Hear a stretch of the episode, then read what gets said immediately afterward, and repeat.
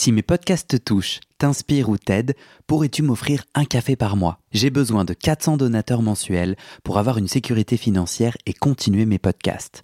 Je ne peux pas continuer bénévole, alors deviens un des 400 en m'envoyant tout de suite un email à guillaumefedepodcast.com.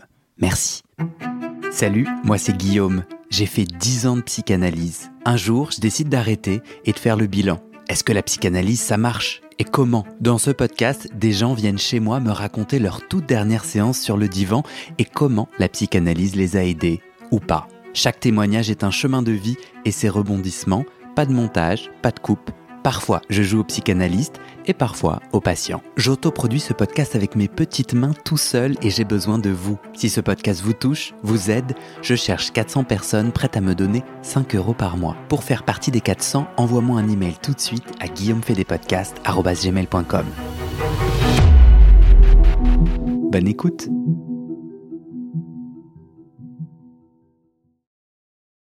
Est-ce que t'as des questions avant qu'on commence? Aucune. Je n'ai pas de questions. Eh ben du coup on se lance. Si tu veux. Tu t'appelles comment? Thibaut Thibaut, quand t'es rentré chez moi, je t'ai salué et tu m'as dit, euh, t'as pas, tout de suite tu m'as dit t'as pas fait de la PNL. Tu, tu peux m'expliquer pourquoi? C'est dans ma façon de te dire bonjour? Que tu m'as. Non, absolument pas. C'est quand j'ai retiré mes chaussures et que tu m'as dit... Euh...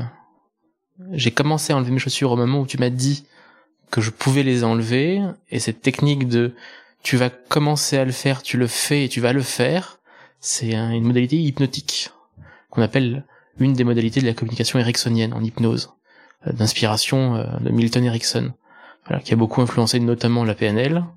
Et pour certains coachs, comme je sais que tu es coach, euh, ça peut venir de certains scripts, de certains outils. Voilà. Donc c'est pour ça que j'ai dit que j'avais l'impression Ouais. d'utiliser que quand tu utilises cette modalité-là, ça peut être inspiré de ça. Voilà. Non, alors euh, trois informations clés.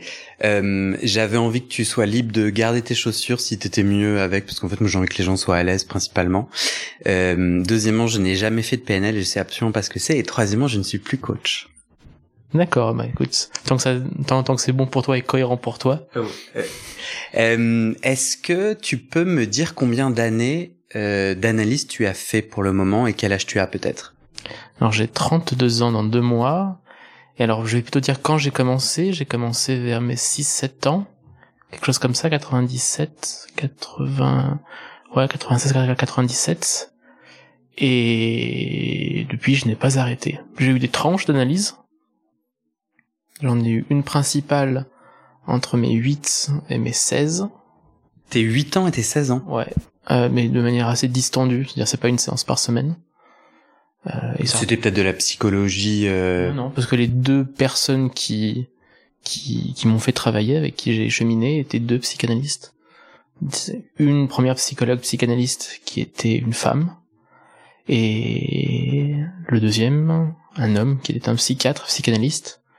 Euh, tous les deux étaient des analystes, euh, c'est très important pour moi, après coup, euh, 15 ans plus tard, qui étaient euh, pas engagés dans une école ou dans un dogme, donc qui avaient une pratique euh, libre. Euh, et C'est c'est tes parents qui te qui t'invitent à aller en thérapie? Oui, c'est quand ils ont décidé de divorcer. Hein, Ils étaient tous les deux euh, éducateurs spécialisés. Donc ils... mon père avait été formé par ma première psychanalyste, notamment, qu'il la connaissait parce que ça avait été son professeur, pour devenir éducateur, spécialisé. Et du coup, je suis très vite entré en analyse. Mes parents étaient déjà eux-mêmes en analyse, et ils ont pensé que c'était important pour moi au moment où eux divorçaient. C'était pas une envie personnelle, c'était une envie parentale. On va pas passer euh, trop de l'entretien sur cette première tranche, euh, à moins que t'en aies le désir profond. Mais si tu devais euh, euh, synthétiser ou donner, qu'est-ce que t'en as tiré Parce que c'est c'est quand même il y a très longtemps. Qu'est-ce que t'en as tiré ou en quel impact cela a eu pour toi? D'apprendre à considérer les choses, à les questionner. Euh, typiquement, j'ai appris que tout ce que je ressentais ou percevais n'était pas forcément vrai. Qu'il y avait peut-être des fois des choses à laisser poser, patienter pour, les comprendre. Et par exemple, sur le divorce de mes parents, c'était ça. Parce que les analystes qui ont travaillé avec toi ont posé des mots, t'ont expliqué alors que tu as amené en séance des émotions ou la volonté de contrôler, c'est eux qui par des mots t'ont expliqué bah non en fait euh, ça marche pas comme ça. C'est ça la mécanique? Non, la mécanique elle est arrivée elle est arrivée avec l'expérience, l'expérience euh, euh, dite du divan même chez l'enfant. Il y avait déjà du divan à l'époque. le fait de parler, de jouer, de dessiner, de rigoler, c'est prendre le temps de faire des activités et de parler de certains sujets pendant ce temps-là. Donc c'est euh, quelque chose de ludique derrière, pédagogique presque. Apprendre à réfléchir pour un enfant, à réfléchir sur ses émotions. Voilà. Mais à la fin, à, la fin, c'était, euh, c'est devenu une manière de faire. Mais c'est surtout, euh, c'est quelque chose qui n'était pas un souhait, qui est devenu quelque chose d'important pour moi et qui m'a, ouais, qui m'a fait avancer à l'époque. Mais bizarrement, le divorce de mes parents n'a jamais été, pour moi, même en ayant, même en y réfléchissant beaucoup, ça a jamais été un problème. Hmm. Leur dispute était un problème, oui. Hmm. Mais leur divorce, au contraire, ça tranquillise. Enfin, pour moi, dans mon expérience. Hmm. Du coup, tu fais une seconde tranche, en cas, tu reviens vers l'analyse un peu plus tard, et tu es resté jusqu'à aujourd'hui. Euh, j'ai repris une tranche, euh, alors en vrai, j'ai pas arrêté à 16 ans, mais la dernière fois que j'ai vu ma thérapeute, ma dernière séance avec elle, c'était euh, sur mes 15-16 ans. Euh, et à l'époque, je commençais une dépression, donc fin terminale, fin première, je crois.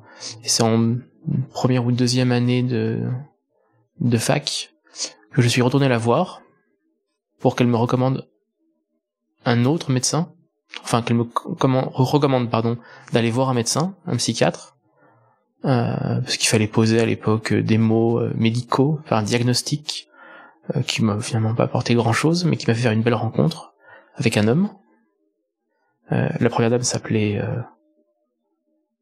J'ai oublié son prénom. Mais attends, euh, tu, tu passes plusieurs années en analyse, de 8 ans à 16 ans.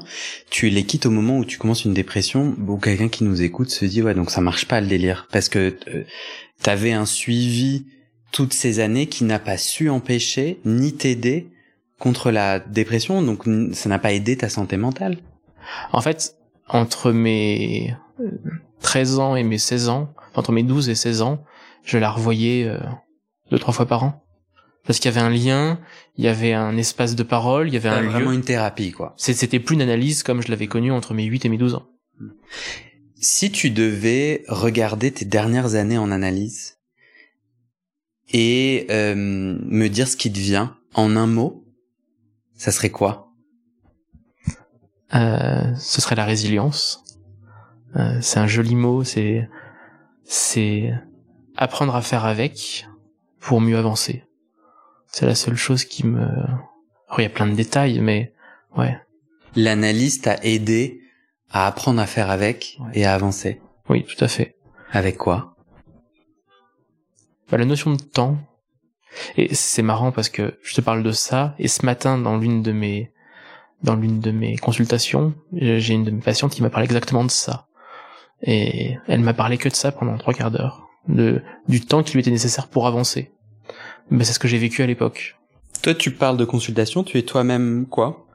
Euh, Pendant longtemps, j'ai fait du management digital, et depuis euh, 7-8 ans, j'ai repris une analyse, j'ai passé des diplômes dans, dans une école privée pour devenir psychanalyste, et aujourd'hui je suis psychanalyste.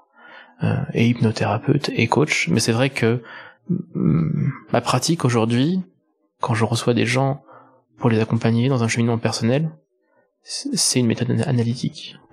Est-ce que tu peux m'amener dans les nœuds principaux, si tu devais juste là me les lister pour savoir ce qu'on va ce qu'on va travailler là aujourd'hui, c'est quoi les nœuds euh, sur lesquels la psychanalyse, tes années de psychanalyse euh, ont le plus impacté?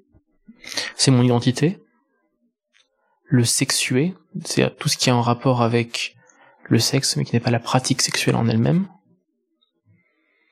Et euh, la tranquillité. La tranquillité d'exister.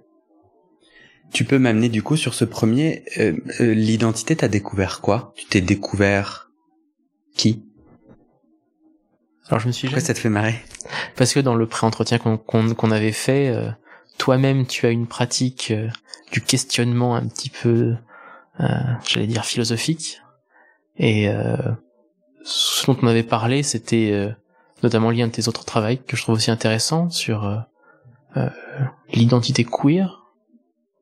Et moi, ce qui à l'époque, en fait, ce qui n'a jamais été une question pour moi, le fait d'être homosexuel, ça n'a jamais été une question. Ça m'est apparu comme une évidence. J'avais à peine dix ans, les garçons m'intéressaient, et puis ça s'arrêtait là. Par contre, c'était le fait de vivre cette vivre ce désir qui a été très compliqué et quelque part mon identité par rapport à ça. C'est pas le fait d'assumer, c'est pas le fait de l'assumer, c'est de le vivre.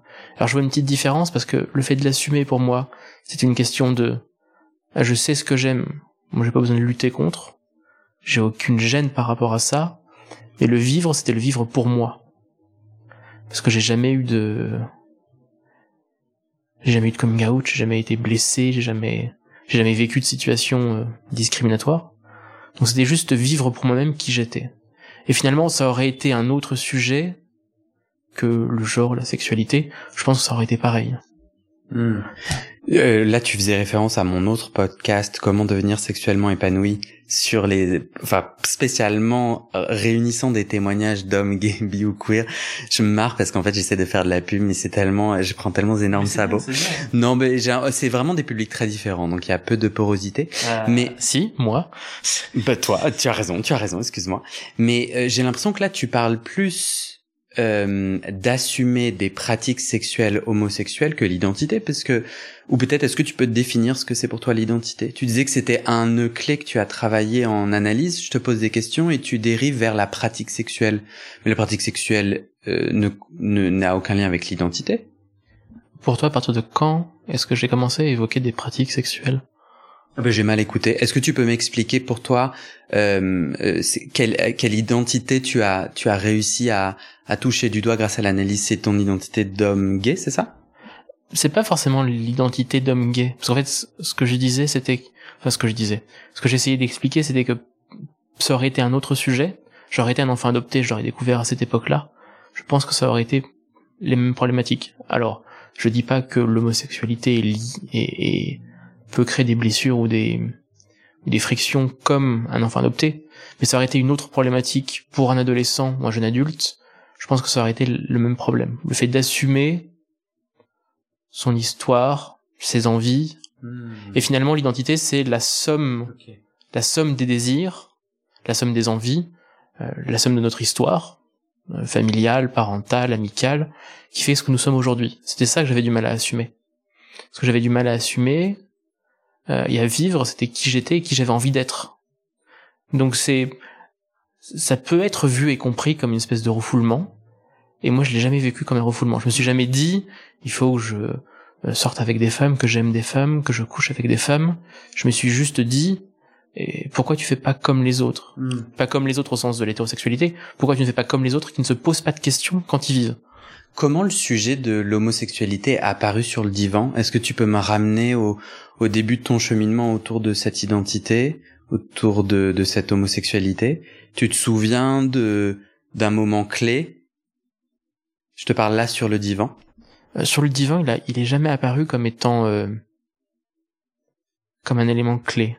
Il y a eu des moments clés dans mon analyse, euh, même jeune. J'ai j'ai deux trois souvenirs de moments clés quand j'étais jeune euh, ou plus tard avec mon autre analyste. Et des moments clés autour de cette question de l'identité, il t'en vient? Hmm. Il y en a un qui est très fort. Euh, j'en ai reparlé avec mes parents plein de fois, j'en ai reparlé avec mes deux analystes. Euh, j'ai retrouvé les prénoms. La première s'appelait Jacqueline, le deuxième Patrick. J'aime bien les appeler par leur prénom quand je, quand je suis pas avec eux. Mais un truc très con, mon père a grandi dans le sud, euh, on allait souvent en vacances là où il avait grandi, et il y avait un château en haut d'une colline, pas très très gros, mais euh, l'été quand on descendait, on allait vers ce château qui m'apparaissait comme énorme. Et quand j'étais encore euh, seul sans ma sœur, que ma sœur était encore en projet dans la tête de mes parents, je me souviens qu'on montait pour aller dans ce, château, à flanc de colline, il faisait très chaud, et j'avais j'étais pas suffisamment grand encore pour euh, grimper. Mes parents avancent et moi je reste bloqué en dessous. Je demande à ce qu'ils m'aident et euh, mon père me dit mais vas-y tu peux le faire. Et j'essaye, je n'y arrive pas. Ma mère tente de m'aider Et mon père lui dit non, laisse-le assumer le choix qu'il fait de prendre ce trajet-là. Et je n'y arrivais pas. Finalement, j'ai réussi en prenant un autre détour, en faisant autre chose autrement. Mais cette histoire de mais putain, laissez-moi avoir de l'aide.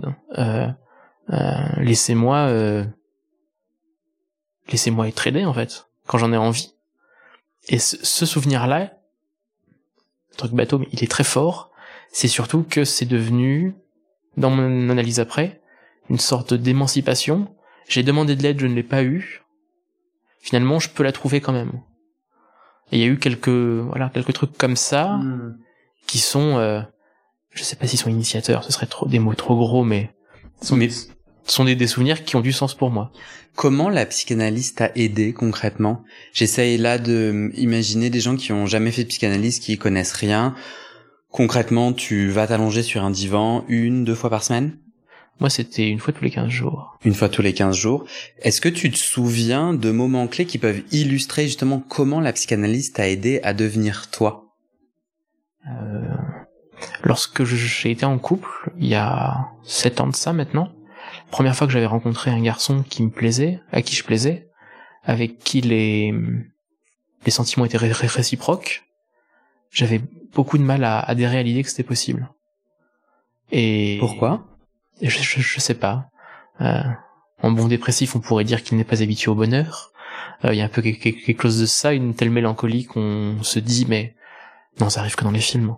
Et les premières fois où je ressentais ça, enfin, la première fois où je ressentais ça, euh, mon analyse de l'époque m'a dit, mais si, c'est possible.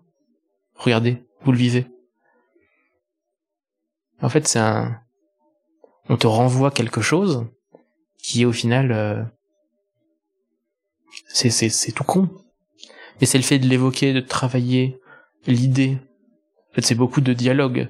C'est de dire mais euh, c'est telle situation j'ai telles émotions euh, euh, mais en fait c'est pas possible je me rends compte que c'est compliqué ou enfin, je sais plus trop comment je l'avais ex- exprimé. C'est de mettre des mots sur la situation enfouie en toi, c'est ça? Oui et puis euh, c'est un peu comme une nausée quand même quand tu tu vomis un truc. Il faut que ça sorte. En analyse. Bah, pour moi en tout cas à ce moment-là c'était ça c'était vomir le truc et que l'analyste te finalement te renvoie un petit peu devant une évidence. Bah, si vous le vivez. Et c'est une quelque part c'est une belle claque. Et, et ça, ça t'a rien que ces mots-là, cette verbalisation en analyse et, et, le, et ce répondant euh, un peu con, c'est c'est ton Oui. terme, en tout cas simple que ton analyse t'offre, t'a aidé à rentrer dans cette relation? Complètement complètement Euh, on pourrait y voir une sorte de de banalité mais pour moi à l'époque c'était impensable et c'est en sortant de cette séance là que j'ai euh... ouais je me suis dit c'est bon c'est bon. Je peux assumer. Et j'étais déjà dans la relation, engagé euh, émotionnellement, physiquement, intellectuellement, mais je, je l'ai vécu, j'en ai profité, qu'après cette analyse-là. Du coup, c'est parce que au fil des séances, ton lien avec ton thérapeute, tu lui donnes un crédit. Tu te dis, il a compris un truc, je l'aime, ou que sais-je, que alors ces mots ont du poids et même s'ils ont l'air très simples, ils te donnent la validation que tu n'arrives pas à te donner toi-même? Parce que sinon, je trouve que j'aurais envie que tu m'en dises un peu plus, juste en trois mots. Si toi, au fond de ton cœur, t'es tout bloqué, en quoi ces trois mots peuvent débloquer d'un coup, tu vois? C'est bizarre, non? Euh, alors, dans ce que tu appelles le transfert et le contre-transfert, qui est le fait d'apprécier son thérapeute, euh, d'aimer son thérapeute, euh, alors maintenant, c'était il y a très longtemps, donc euh, j'en ai un regard assez cri- enfin, critique, non. Si je peux critiquer mes sentiments en disant que, effectivement, c'est parce qu'il y avait cette... euh, je lui donnais une- un certain crédit qui fait que ça, effectivement, ça impacte. Et c'est c'est surtout que c'est quelqu'un extérieur en qui tu as confiance. C'est ça qui finalement est plus, enfin, qui pour moi était important. Il était extérieur à la situation. C'était pas un ami, c'était pas un proche. C'était quelqu'un à qui j'accordais du crédit. Euh, et du coup, le fait qu'il normalise ça, alors que ça faisait des mois qu'on travaillait sur cette notion de euh, le célibat en étant homosexuel dans les années 2000, euh, enfin de, de 2010, etc. Euh, ça devait être simple et évident, alors que ça à l'époque ça ne l'était pas. Euh, là, tu parles pour toi. Oui, oui, bon, je parle uniquement pour moi? Donc toi, tu viens en analyse, parce que j'aimerais quand même mieux comprendre un peu les, les, les contours de cette identité que tu, tu as forgé petit à petit en analyse. Toi, par exemple, sur le divan, tu amènes la difficulté d'être seul, d'être célibataire. C'est-à-dire, toi, tu avais envie... Et raconte. J'avais vraiment envie d'être en couple à cette époque-là. Je voyais plein d'amis à moi qui étaient en couple. Et vivre une relation amoureuse, c'était intéressant. Pourquoi tu l'étais pas, à ton avis, à l'époque? En couple Je pourrais toujours pas te dire pourquoi. Je suppose que c'est que je me représentais des choses euh, faramineuses et que c'était peut-être plus simple que ce que je pensais. J'ai énormément lu quand j'étais jeune sur l'amour, sur l'homosexualité. Du coup, je me suis un peu peut-être monté euh, une histoire un peu trop grosse. C'est quoi la grosse histoire du coup? Ah, c'est les représentations que j'en avais. C'était tout ce que euh, euh, typiquement, j'ai lu les chroniques de San Francisco, qui euh, dans la littérature gay sont euh, un petit monument quand même sur l'homosexualité dans les années 80-90 à San Francisco. Quand tu lis ça, que t'es ado, tu te dis putain mais quelle histoire quoi. Et j'avais l'impression que c'était pas pour moi. Alors non, je comprends pas. En quoi tu peux pas vivre ce que c'est En gros, c'est l'histoire d'un groupe d'amis euh, où, il y a tout un tas d'histoires amoureuses et, et non amoureuses. En quoi toi tu peux pas les vivre? En quoi tu te disais que toi tu pouvais pas? En quoi tu correspondais pas? C'est le fait d'appartenir ou pas à un groupe, le fait d'appartenir ou, d'être quelqu'un. En fait, c'est un peu une si je devais le comparer à quelque chose d'assez courant et commun aujourd'hui, ce serait euh, espèce de syndrome de l'imposteur. Mais le syndrome de l'imposteur dans une identité intime, ça paraît énorme, improbable. Et je me suis senti illégitime d'être qui j'étais. En quoi tu correspondais pas au à la à la communauté gay, c'est ça que je comprends?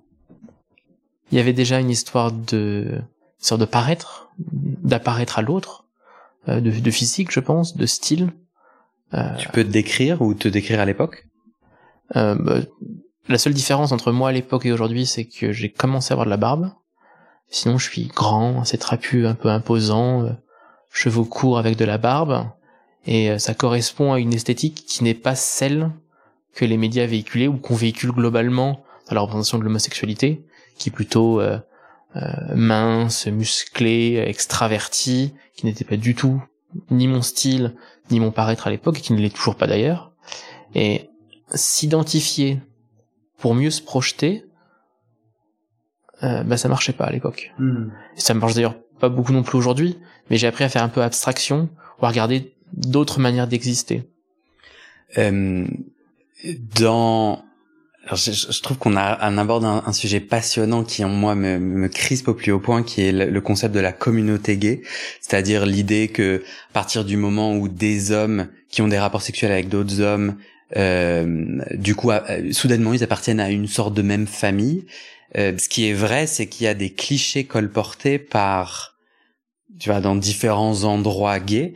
Euh, tu corresponds à un, j'aurais envie de te dire, un petit clin d'œil, le bear, euh, ours en français, qui correspond du coup à ce que tu as décrit, à ce que je vois là aujourd'hui, barbe, taille. C'était pas le cas à l'époque. Je, je, je, les ai là, les chroniques de San Francisco, juste derrière moi là dans ma bibliothèque. Ça fait longtemps que je les ai pas lues. Il n'y a pas un bear il euh, y a pas un parce que c'est vraiment dans la culture gay entre gros guillemets un, un profil très typique et tu corresponds en plus pile à ça. Euh, je crois qu'à l'époque, je faisais abstraction de ça. Entre, finalement, à mon avis, à la quête de l'adolescence, on, on, fantasme beaucoup sur un idéal, une forme d'idéal. Euh, et là, je parle pas forcément que pour moi. Là, c'est l'impression que j'ai de ce que je peux voir en séance, de ce que j'ai pu échanger avec des collègues ou lire. C'était cette espèce de d'idéal hein. et à l'époque j'en envoyais qu'un seul. Mais je vais me, je suis assez d'accord avec toi et, je vais me contredire. Je pense que quand on a 18-20 ans, les bers c'est des hommes plus âgés, plus mûrs, toujours dans ces stéréotypes euh, que je propose. Donc le fait qu'ils soient pas dans ton dans ton référentiel ne m'étonne pas tout à fait.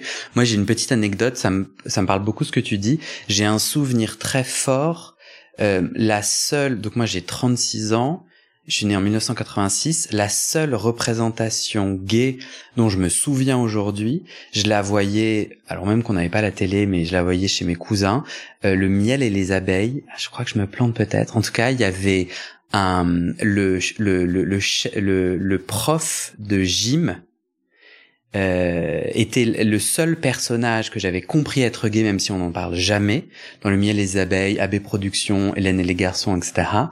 Et c'était euh, c'était un homme très baraqué, sans aucun poil, très musclé, extrêmement féminin et complètement con. Et, et je, je me connecte à ce que tu dis parce que parce que je crois que moi je m'y voyais pas du tout et que ça m'angoissait profondément cette question du tu vois de la représentation dans les médias et on en parle récemment là puisque Disney vient de prendre une actrice noire pour incarner la petite sirène et ça fait tout un chafouin euh, et, du coup toute une conversation autour de l'importance de la représentation. Euh, en tout cas, à l'époque, tu ne t'autorises pas ou tu ne tu ne te sens pas appartenir à l'identité gay car tu ne corresponds pas physiquement à ça en quoi la psychanalyse t'aide alors? Elle m'aide à me créer mon propre espace, à sortir. On a besoin de se nourrir des autres pour grandir soi-même, pour ensuite nourrir le collectif, enfin pour nourrir les autres. Et moi je pense qu'à ce moment-là, j'étais juste bloqué sur l'extérieur. J'étais pas, je ne pouvais pas regarder qui j'étais pour me construire mon propre univers intérieur et qui du coup, une fois que tu construis ton univers intérieur, tu, construis une image de toi. Et ça, la psychanalyse m'a aidé. Euh, elle m'a pas aidé, elle m'a façonné quelque part. Parce qu'aujourd'hui, je suis le fruit de plusieurs expériences intellectuelles, dirons-nous. Euh, et ça m'a façonné parce Tu peux me donner un exemple? Parce que là, c'est assez conceptuel pour moi. C'est d'un point de vue très pratique.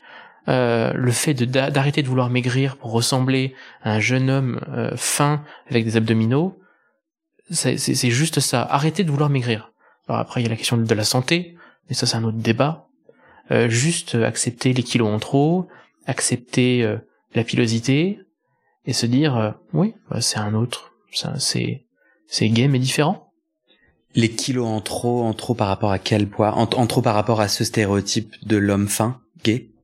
Bah, et puis médical aussi. Enfin, l'indice de masse corporelle, ce sont des calculs scientifiques qui ont une validité. quand on je, je, comprends. Je n'ai tout, j'ai envie de gratter en quoi eh, amène-moi en séance. En fait en quoi parce que je pense qu'il y a plein de gens qui nous écoutent et qui disent mais génial en fait cette capacité à se connecter à soi, à l'important pour soi, à sortir des normes ou de celles ou des normes perçues, mais génial, moi je suis chaud bouillant. Et comment l'analyse, c'est quoi? C'est une fois toutes les deux semaines, tu t'allonges sur un divan et qu'est-ce qui qu'est-ce qui se dit? Est-ce que tu te souviens de moments clés qui font que l'oxygène rentre dans ta conception de l'identité? Si je parle de mon cas particulier, ça passe toujours. Ah, on ne parle que de ça là. euh, bah finalement, oui et non, parce que quand je vois des témoignages que je lis à gauche à droite, j'y vois des ressemblances. Ça vient que de cas particuliers en fait, de choses qui sont euh, qui impactent. Moi, par exemple, je me souviens être tombé amoureux d'un garçon qui était hétéro, euh, d'avoir euh, rêvé mille et une situations avec lui, même pas forcément sexuelles en fait, juste de de relations amoureuses, de tendresse. Euh, c'est en déconstruisant certains de ces euh, rêves à dit à demi-mot à mon analyste de l'époque, qui consistait en disant euh, euh, j'ai encore pensé on va l'appeler Clément. En plus c'est vrai il s'appelle vraiment Clément. Il s'est passé ça il s'est passé ça. Il me dit mais ça s'est passé ou ça ne s'est pas passé? Je lui dis ben ça s'est pas passé mais j'aimerais beaucoup beaucoup que ça arrive que ça se passe. Il fait ah pourquoi ça se passe pas? Et on parle de tout ce qui fait que ça ne se passe pas. On parle, c'est-à-dire que ton analyse parle aussi beaucoup? Beaucoup non, mais il rebondit. Il est pas, c'est pas la, la dynamique freudienne dans le divan, dos à l'analyste qui somnole légèrement. Non, il y avait euh, euh, dans une pièce un peu aérée, sans beaucoup de meubles, un fauteuil euh, à sa droite et lui de, de trois quarts vers moi. et on parlait. Des fois, il regardait par la fenêtre quand il m'écoutait. Euh, des fois, je regardais le fond de son cabinet où il y avait euh, un divan, des meubles, des tableaux. Euh, et du coup, on avait nos moments où on ne se regardait pas, et des moments où on se connectait, on se regardait. On se cherchait. Et c'est là où il me répondait. Des fois, il me répondait, mais il répondait pas à ce que je lui disais. Lui intervenait en disant, mais pourquoi ça? Qu'est-ce qui vous a fait penser ça? Euh, Qu'est-ce qui fait que Hmm. voilà comment ça comment ça s'est arrivé?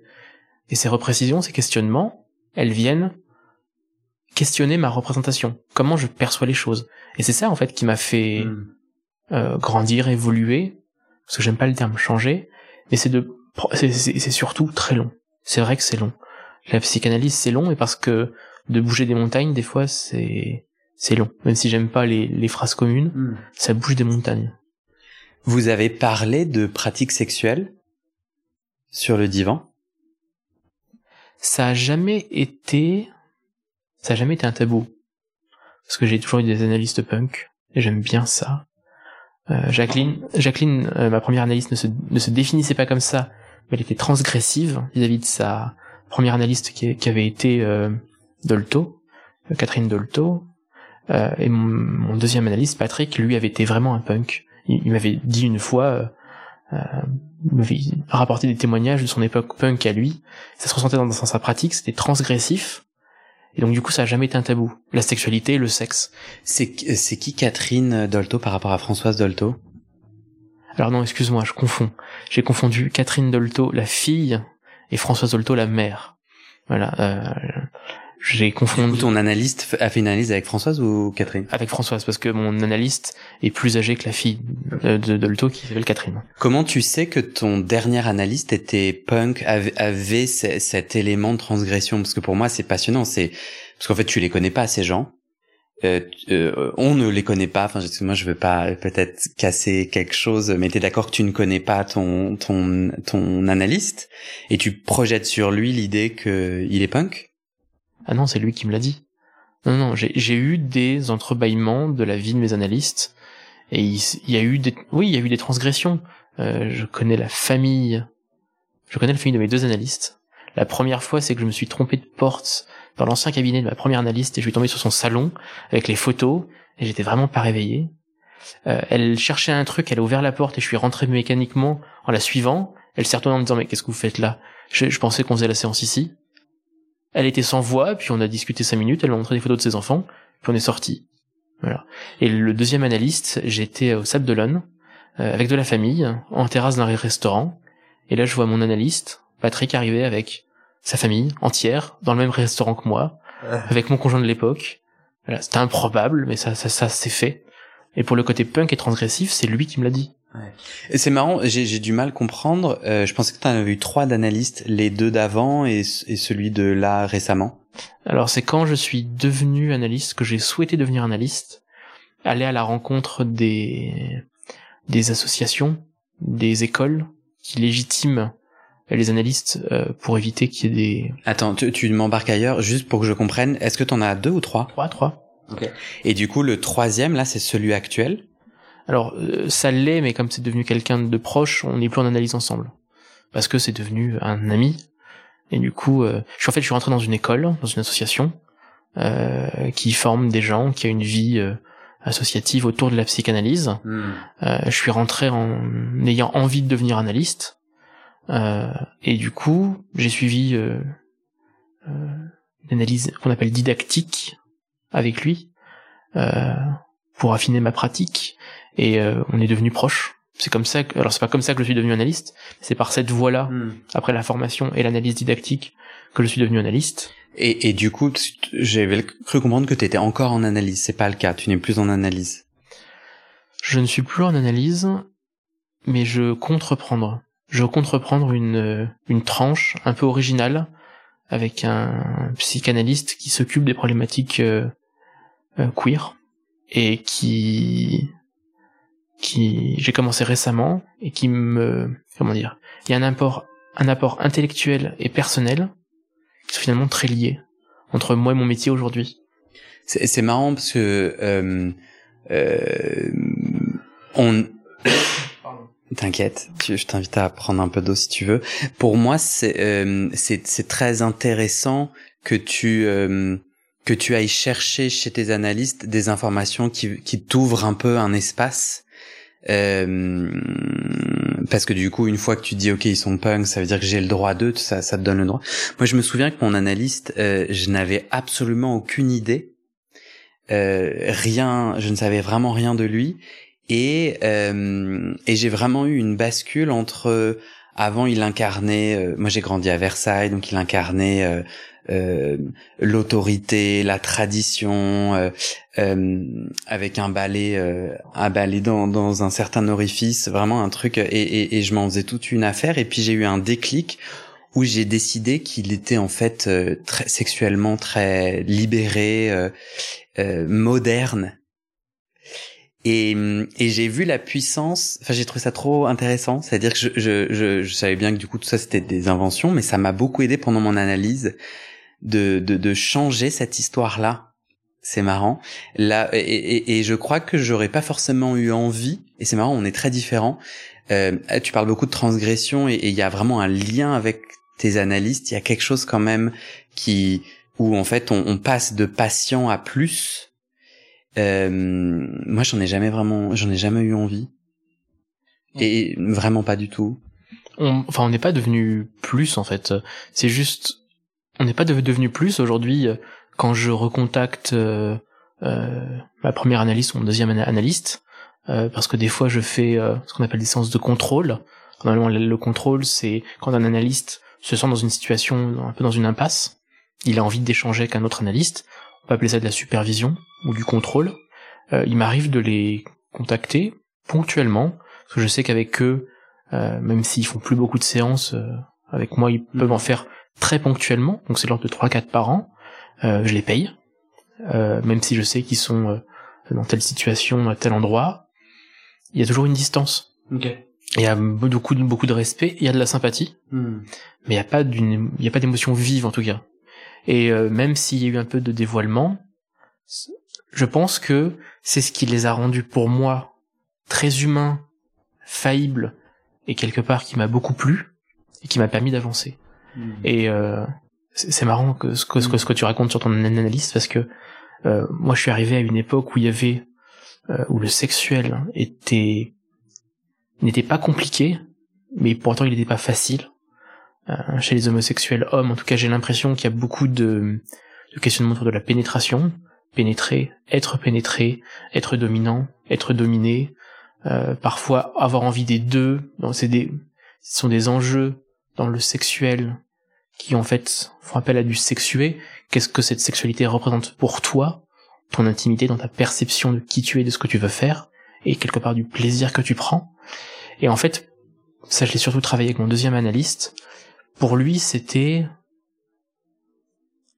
c'était pas déjà c'était pas un tabou comme je le disais tout, à l'heure et du coup il y avait pas de sujet en fait dessus et quand je voulais l'aborder c'était toujours parce que j'avais une perception de moi ou de ma sexualité à l'époque qui était euh, un peu dissidente je pense et finalement le fait de parler de ce qui me posait problème c'était pour euh, mettre en avant bah, ce que j'aimais ce que j'aimais pas finalement de conclure un peu comme une soustraction j'ai une valeur supérieure, j'ai une valeur inférieure. Quand je soustrais, ce que je, ce qui me reste, c'est ce que je veux. Et t'es tombé sur les bonnes personnes qui n'ont pas tenté d'influencer ta construction identitaire. Oh, du côté de mes analystes Ouais, en fait j'ai j'ai en tête euh, une personne euh, qui m'a contacté avec qui on a fait un pré-entretien et et et dont l'analyste en fait a a, a, été confrontationnel quant à ses choix identitaires ou ses choix tout court.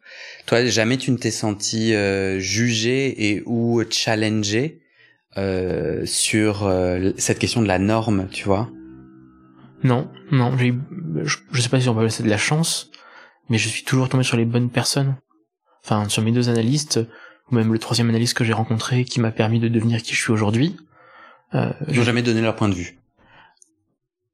Euh, hors séance, avec le troisième, le dernier, on a pu en débattre des fois, parce que c'est une expérience humaine, notamment sur euh, comment la comment la psychanalyse freudienne ou lacanienne donnait son point de vue sur l'homosexualité, ce qui me qui me fait beaucoup rire aujourd'hui, hmm.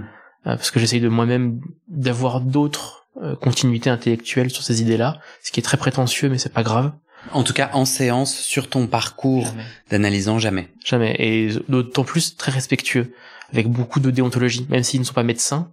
J'ai rencontré des gens qui n'étaient pas, mais pas, pas médecins, qui avaient une déontologie, une éthique euh, très bonne. Est-ce que tu es d'accord que euh, si mon analyste euh, se met à, à émettre des opinions normatives, c'est-à-dire euh, ça c'est bien, ça c'est mal, il faut il faut partir en courant Je pense qu'avant de partir en courant, il faut ce qui, si j'avais été dans cette situation-là, hmm. je suis persuadé que je n'aurais pas eu la force de le faire à l'époque, c'est de dire stop, arrêtez votre votre pensée normative et globalisante. Euh, je suis pas d'accord avec ça. Euh, je vous emmerde. Euh, J'aime bien la vulgarité.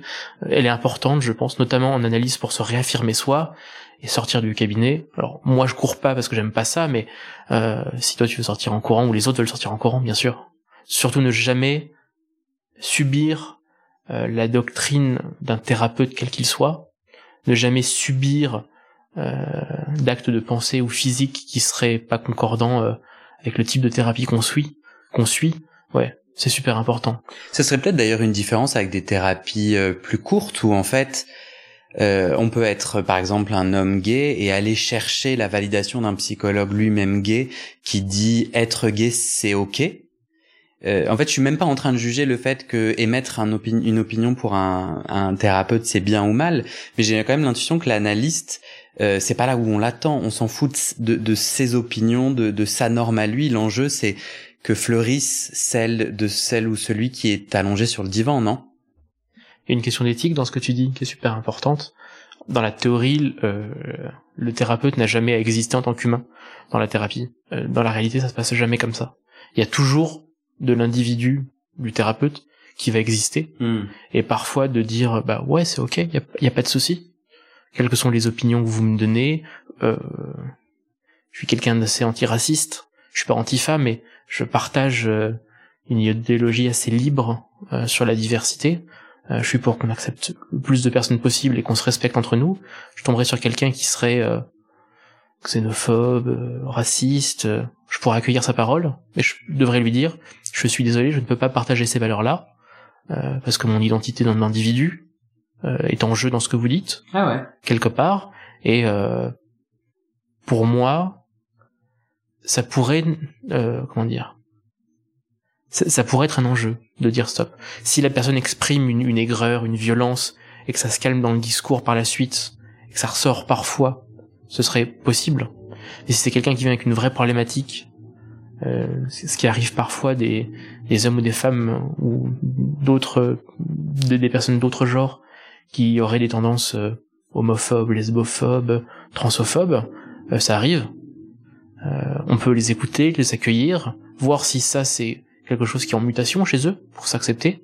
Et puis si c'est vraiment un comportement, euh, j'allais dire récurrent, je pourrais ne pas la, la, la, la conserver. Je trouve ça passionnant parce que je sais pas, l'image que j'ai de la psychanalyse, c'est justement que allongé sur le divan, tout peut se dire, tout peut pas se faire, mais tout peut se dire, et que euh, même même l'indicible en fait, euh, et surtout l'indicible. Et je trouve ça vachement intéressant. Et je, je, je, je suis pas thérapeute, je suis pas analyste, et je, je me suis jamais posé vraiment ces questions, mais bah, au final, ouais, peut-être que moi, mon point de vue, c'est que la psychanalyse euh, doit permettre à chacun de trouver son soi et qu'il y a peut-être des sois racistes et que du coup, en tant qu'analyste, bah, t'es là pour aider à faire fleurir quelque chose qui te dépasse et qui ne te concerne pas.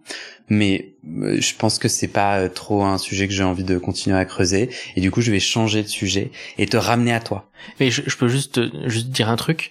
T'as tout à fait raison. Et si la personne doit fleurir dans, dans son territoire, dans son, dans son environnement, c'est bien pour ça que moi, la respectant, je préfère lui dire que ce n'est pas mon sujet et que je ne serai pas la bonne personne.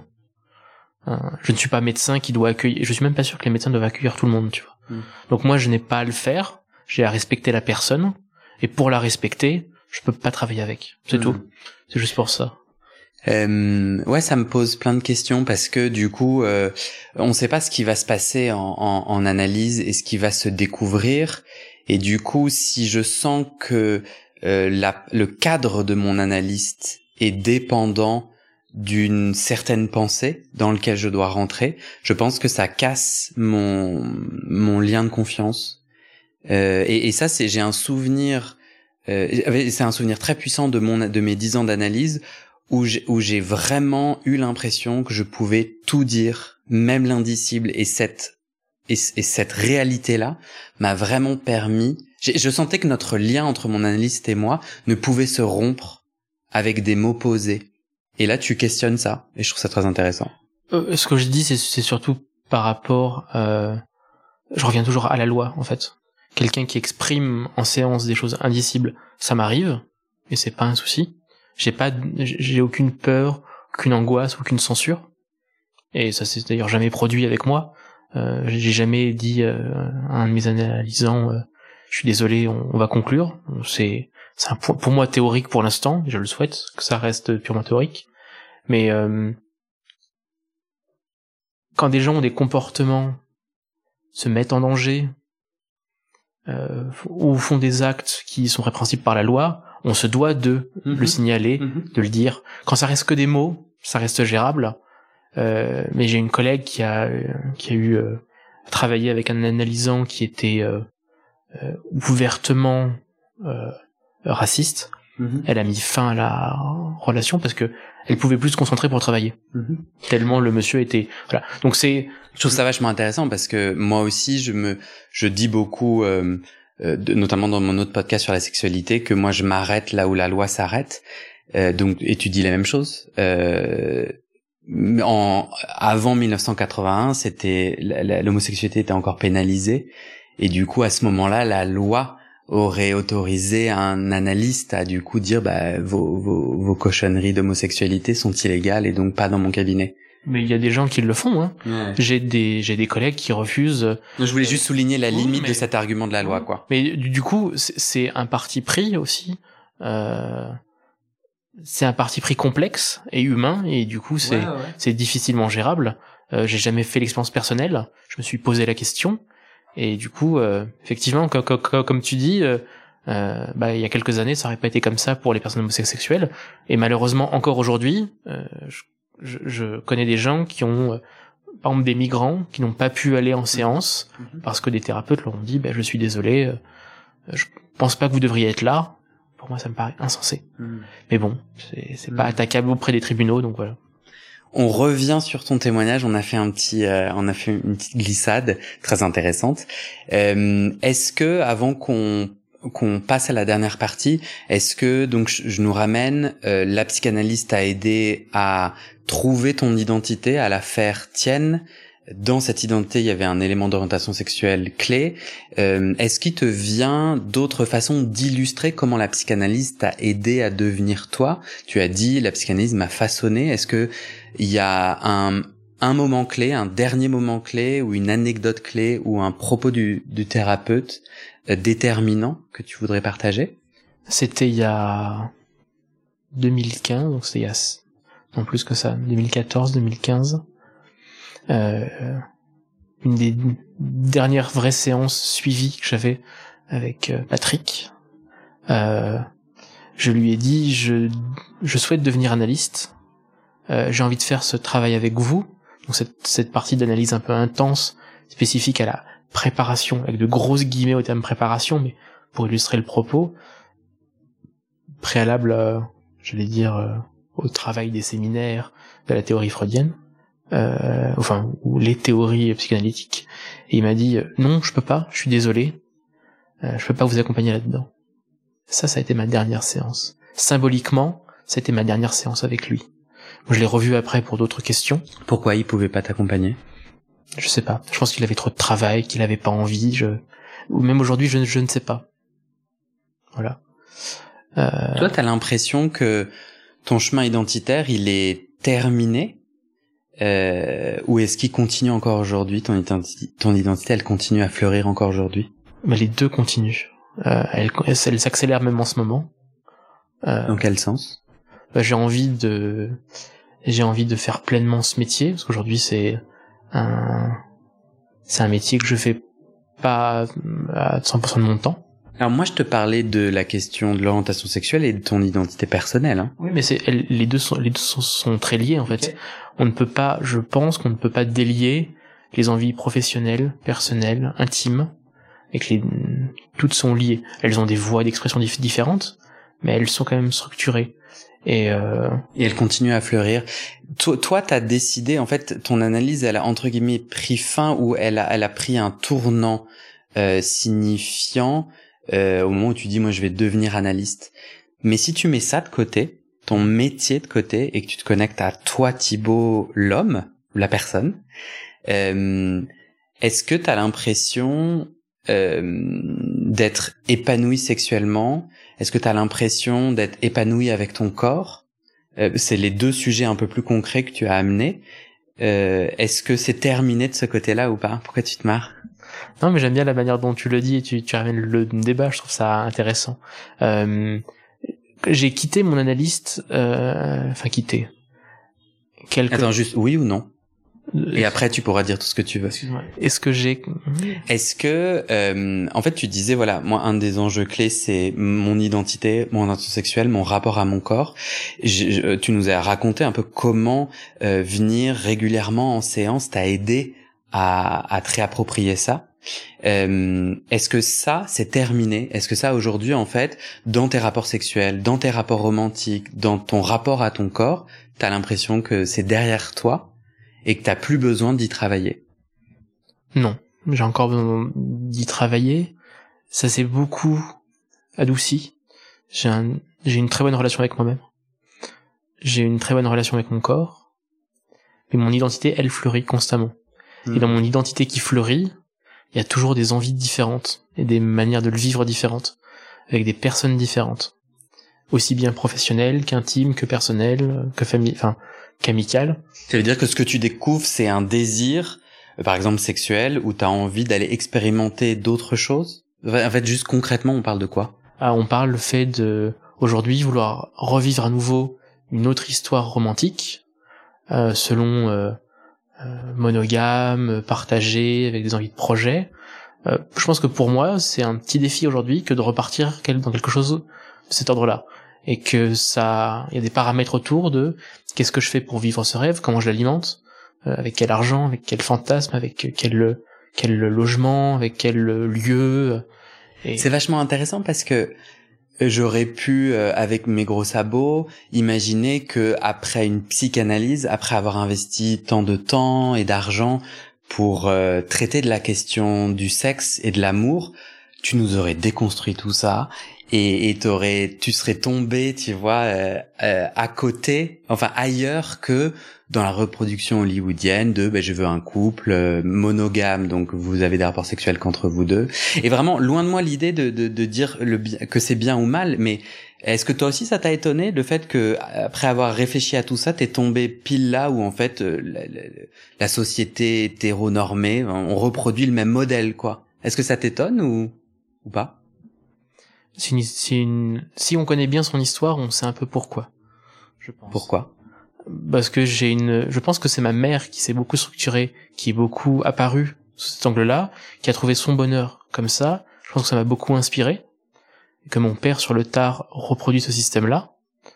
Euh, et quelque part, cette image-là m'a un peu, peut-être influencé, je le suppose, euh, que le, que le système euh, qu'on peut voir, ça existe autant chez les hétéros que chez les homos, mais dans le milieu euh, queer plus large que plutôt homo, on voit une représentation parfois peu libre, plus ouverte, qui est super intéressante, qui est un, qui est dont je peux être curieux, mais dans lequel je me retrouve pas forcément, et pour autant je peux la respecter sans aucun problème. Mais je, je peux identifier moi aujourd'hui ce dont j'ai besoin. C'est la force de toutes mes années de euh, d'analyse. Il y a plein de gens qui arrivent sans analyse, c'est très bien pour eux. Mm. Et moi je sais ce dont j'ai envie aujourd'hui. Euh, quand aujourd'hui je dis que ça peut être encore mieux, c'est parce que je sais que j'ai pas mal essayé, vu, euh, regardé comment ça pouvait être chez les autres. Je sais comment ça peut me rendre heureux aujourd'hui pour moi. Et quand aujourd'hui je dis que je peux aller encore plus loin, que c'est pas terminé, c'est pour encore plus en profiter. Et c'est aussi parce que quand je, quand on fait ce, métier-là, pour se préserver, pour garder un équilibre mental, psychique émotionnel, il faut quand même continuer parfois, soit sous forme de supervision de contrôle, soit parfois par petites tranches, hmm. pour euh, savoir où on est. Hmm. J'aimerais qu'on conclue sur euh, euh, ton envie d'une nouvelle tranche avec un psychanalyste queer, c'est ça? Ou un psychanalyste avec des connaissances queer? C'est ça? Alors c'est, je, je, ne connais pas l'orientation de ce monsieur. Finalement, c'est pas très important. C'est plutôt que ces thématiques de recherche sont sur les thématiques euh, queer au sens large. Qu'est-ce que hum, qu'est-ce que tu vas chercher? Je vais peut-être chercher une validation quelque part. Le fait d'être moi-même queer et analyste me permettre de faire ce métier. Peut-être que c'est ça. Tu veux dire que pour le moment, tu dis qu'en tant qu'homme gay ou homme queer, tu n'as pas le droit d'être analyste?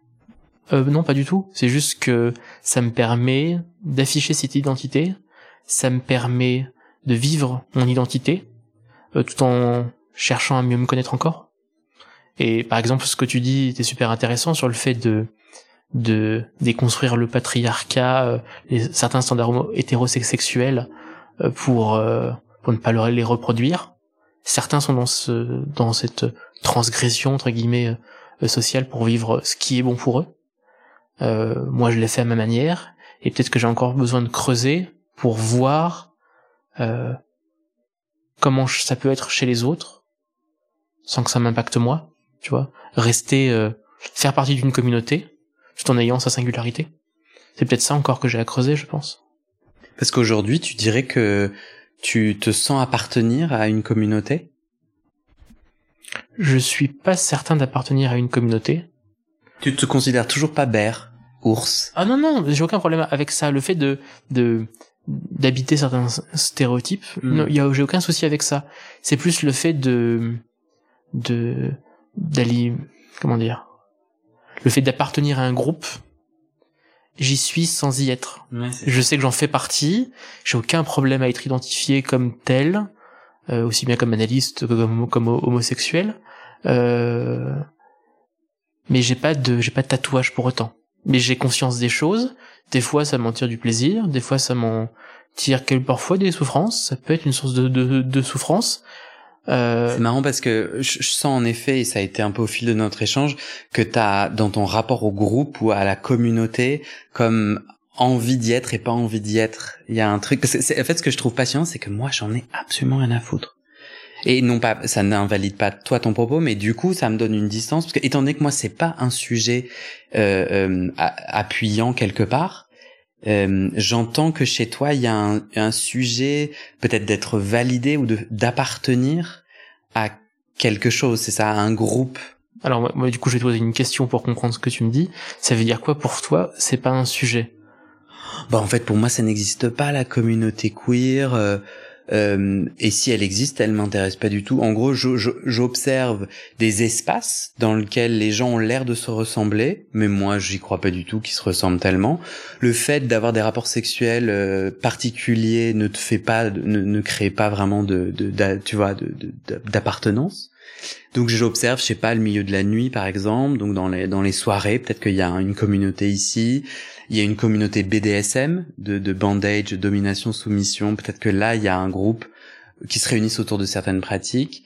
Mais euh, mais non, moi, j'ai pas, j'ai pas envie ni besoin de me sentir appartenir. Mais je suis très curieux d'aller à leur rencontre et de partager des moments. Mais j'ai pas besoin d'eux euh, ou d'une appartenance, tu vois, dans ma vie. Au-delà de l'appartenance, c'est pas, c'est pas se sentir appartenir à un groupe, mais c'est dire ah bah tiens, tu es X ou Y. Tu serais poissonnier euh, sur les bords de l'Atlantique, t'appartiens à un groupe. Quelle horreur. Alors moi, tu décris l'horreur pour moi, le moment où, où on puisse me, me, mettre dans une boîte, quoi. Et toi, toi, tu la cherches cette boîte. Ou peut-être boîte est un terme très péjoratif. Tu cherches cette appartenance, tu cherches cette identité encore. Ce, ces mots définissants, tu les cherches encore. Pas du tout. Euh, je j'accepte l'idée qu'on puisse me dire tu es comme eux. Et j'accepte l'idée qu'on puisse me coller des étiquettes. Et c'est aujourd'hui le fait qu'on me dise, comme tu l'as dit, tu peux correspondre euh, à une esthétique ou à un physique ou à une tribu un peu ours, je le prends pas mal.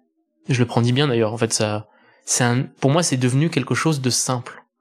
Mais attends, là tu te contredis parce que là, on est en train de discuter là de, du futur et de ta prochaine potentielle tranche que tu spécifies queer. Quand je t'ai demandé qu'est-ce que tu vas chercher, tu m'as dit cette question de l'appartenance. Et alors là, tu, tu te dédies complètement en disant parce que euh, alors je me suis peut-être mal exprimé, mais c'est le fait de pouvoir discuter avec quelqu'un qui du coup est extérieur à moi, qui a sa propre vision de ce qu'est, de ce que sont les identités, les genres et les sexualités queer euh, en Europe au XXIe siècle, Mhm.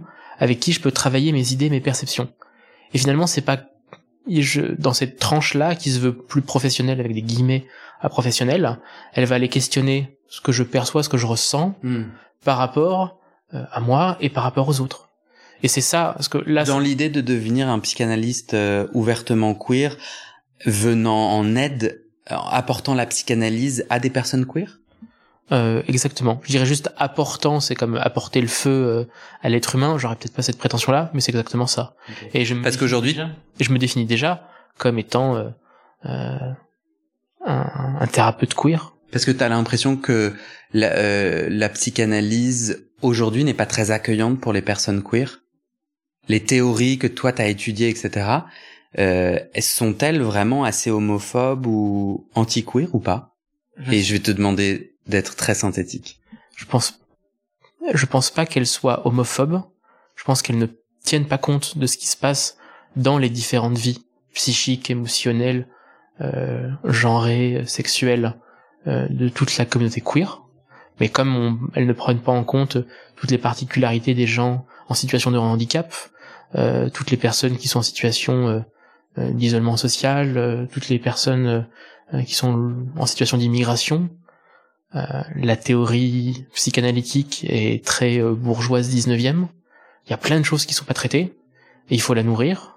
Et il faut surtout euh, faire beaucoup de médiation en disant attention le dogmatisme freudienne ou lacanienne ou que sais-je d'autres auteurs c'est pas forcément vrai. Ça peut être parfois une forme de vérité. Ce n'est pas une science et au contraire c'est un outil qui est merveilleux quand il est utilisé avec euh, rigueur, prudence, déontologie, et qu'il faut le nourrir. C'est comme un feu. Donc si on garde le même feu pendant des siècles, euh, il va se tarir et il y aura plus grand chose. Et c'est un des risques de la psychanalyse aujourd'hui, c'est de finir dans- juste dans une bibliothèque. Ça fera de très jolis livres, mais ça ne nourrira pas les âmes Mm. des gens qui l'utilisent. Merci Thibaut. Est-ce que tu veux le mot de la fin? Est-ce qu'il y a une dernière bafouille qui te vient euh, intuitivement? Non, j'aime bien tes fins de podcast. Euh, Moi là, je- j'ai rien à rajouter à part de te remercier. Et merci à toi Guillaume. Et ben à bientôt. À bientôt.